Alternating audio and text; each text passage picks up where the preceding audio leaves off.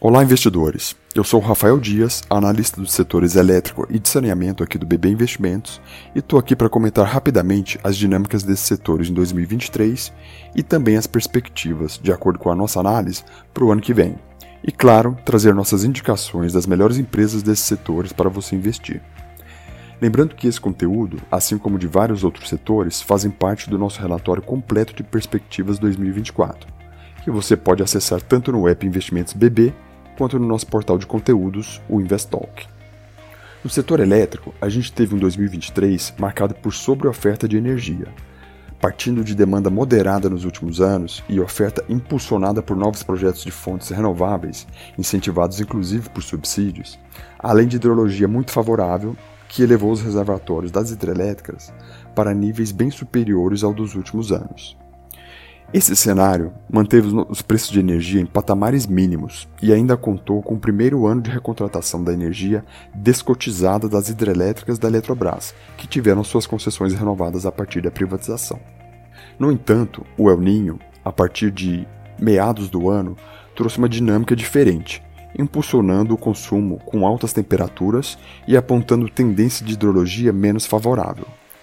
Para 2024, a gente acredita que esta tendência trazida pelo El Ninho pode amenizar um pouco a sobreoferta, induzindo maior consumo e limitando a oferta de energia hídrica, podendo elevar momentaneamente o preço de energia de curto prazo.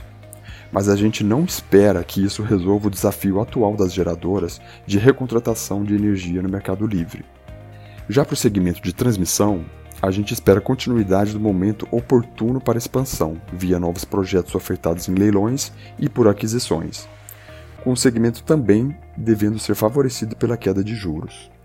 Já em relação ao segmento de distribuição, o assunto de destaque deve ser a discussão sobre os critérios para a renovação das 21 concessões que vencem entre 2025 e 2031.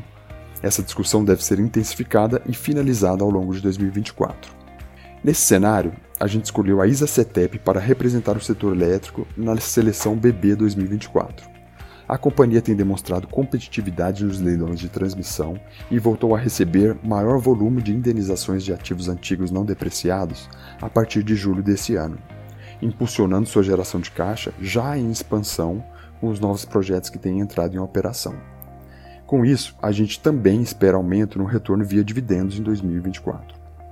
Já no setor de saneamento, após contratações de muitas parcerias público-privadas e licitações desde o novo marco regulatório de 2020, a gente teve a primeira privatização do setor em leilão realizado em dezembro de 2022, onde o governo do Rio Grande do Sul vendeu sua participação na Corsan, que teve a privatização concluída em meados de 2023.